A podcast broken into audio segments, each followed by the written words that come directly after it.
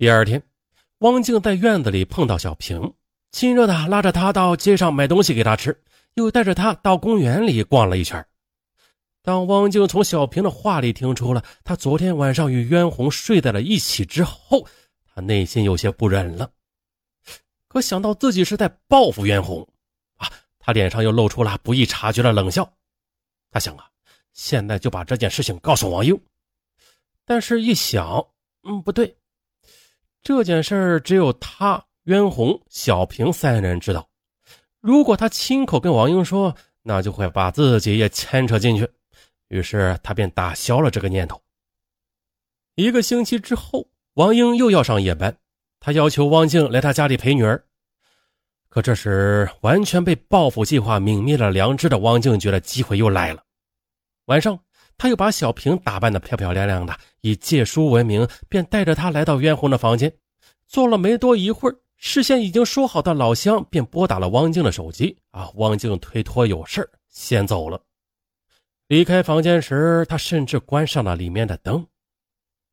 站在门外，汪静想到啊，小平再一次掉进自己精心设计的陷阱，成为他报复冤红的羔羊，他的内心闪过一丝愧疚。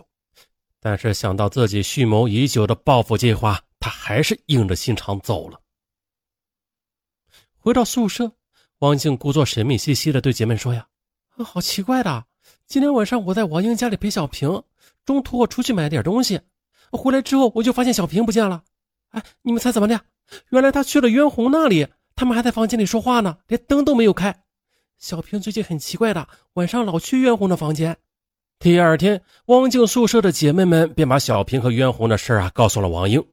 王英大吃一惊。中午，他心急火燎的赶回家，大声问小平和渊红是怎么回事。小平就断断续续的告诉母亲，他曾经啊在渊红的房间里住过两个晚上，每次他都搂着她一起睡。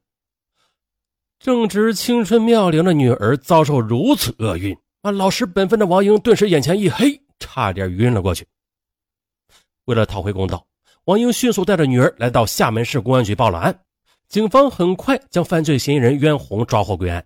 面对办案民警的审问，袁红承认了自己与小平发生了两次性关系，但是啊，绝对否认自己的行为是强奸，因为他与小平发生关系的那两个晚上，都是他自己把自己打扮的漂漂亮亮啊，主动来到他的房间，而且直到深夜也不愿意离开。袁红的话让办案民警顿时感到了这个案件变得复杂了，因为啊，我国相关法律规定。不管犯罪嫌疑人是否使用暴力、威胁等强制手段，只要是与十四岁以下幼女发生性关系的，不管幼女是否同意，都以强奸罪论处。可是，如果已经十四岁以上的女性同意啊发生性关系，那则不作为强奸罪论处。而此案中的小平已经年满十五岁了，如果冤红讲的话都是事实，那么案件的性质也就发生了变化。民警怀疑了。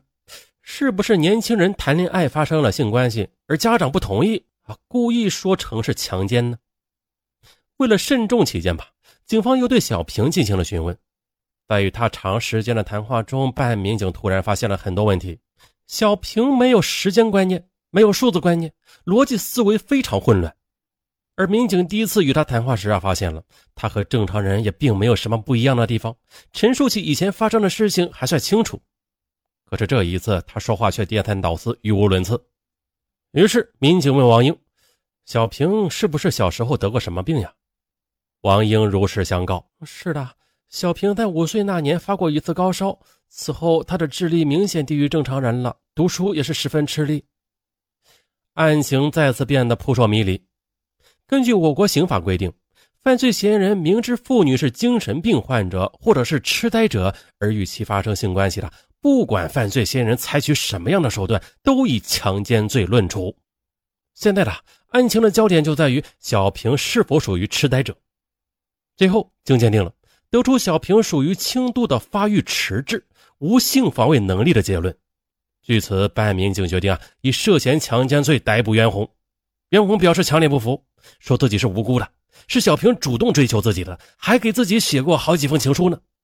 接着，在民警的陪同下，袁红回到租住的房间，找出放在抽屉里的那封情书。民警接过来一看，这封情书吧，虽然字写的歪歪扭扭，并且很多话不通顺，但是啊，这字里行间确实表达出了小平对袁弘的爱慕之情。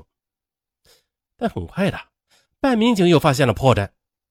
小平是弱智，不认识几个字啊啊，怎么给袁弘写情书呢？从小平凌乱的陈述中，民警终于明白了，那封情书并不是他写的，那到底是谁写的？不久，民警又从袁弘那里得到了另外一条线索：小平那两个晚上去袁弘家里时啊，都是汪静带着他去的。民警顿感汪静这个人有重大嫌疑，立马传讯他。汪静承认自己曾经带着小平去过袁弘的房间，但是面对民警出示的情书，他坚决否认是自己写的。从他那漂浮不定的眼神中，民警读出了疑问。经专家鉴定，那封情书就是出自汪静之手。接着，在民警环环相扣的审讯下，汪静的心理防线很快被瓦解了。他哭着说出了冤红骚扰自己的经过。为了报复他呀，他设法让冤红强奸小平，然后通过室友传话给小平的母亲王英，让王英去报案，以便将冤红绳之以法。啊，这可怜的汪静啊，他做梦也没有想到，自己本来是一个受害者的，却因为导演了一出强暴弱智女孩的丑剧，把自己复仇的快感建立到别人痛苦之上，从而将自己变成了犯罪嫌疑人。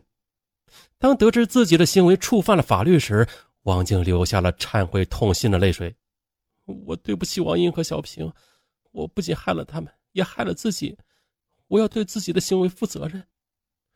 二零零九年十二月，汪静和袁弘被公安机关依法逮捕。这个案子最终是怎么判的啊？卷宗里边没有详说。那我们最后来看一下专家点评吧。就此案，北京金研律师事务所的周雅宁律师发表了看法。他说的，女性作为强奸案的犯罪嫌疑人是非常少见的。像汪静这种情况吧，我国刑法里啊称之为共同犯罪。也就是说，当男性实施强奸犯罪时，因为女性的教唆指使啊，或者男性在实施强奸过程中，女性进行帮助，为其犯罪提供了便利，那么女性则成为从犯，就是啊，与男性构成了共同犯罪。嗯，本案中，汪静不仅帮助受害者小平写情书，甚至还将他送到冤红的房间里，因此呢，他实际上就已经涉嫌实施了强奸犯罪。律师指出，汪静本来是受害者，却因为不懂法而采取极端自私的报复行为，从而变成了犯罪嫌疑人。他是可悲的，更是可恨的。啊！但本案汪静的教训是一面镜子啊，应该引起更多女性的警觉啊。当我们受到侵害时，不要软弱退缩啊，更不能走极端。这就要求他们一方面要懂得自我保护，而另一方面要努力的提高自己的法律意识。在人身权利受到侵害之时，我们要学会拿起法律之剑，哎，来保护自己。好了，本案到此结束。还是老规矩啊，不要忘了点赞、留言、转发、打 call。上文感谢大家，拜拜。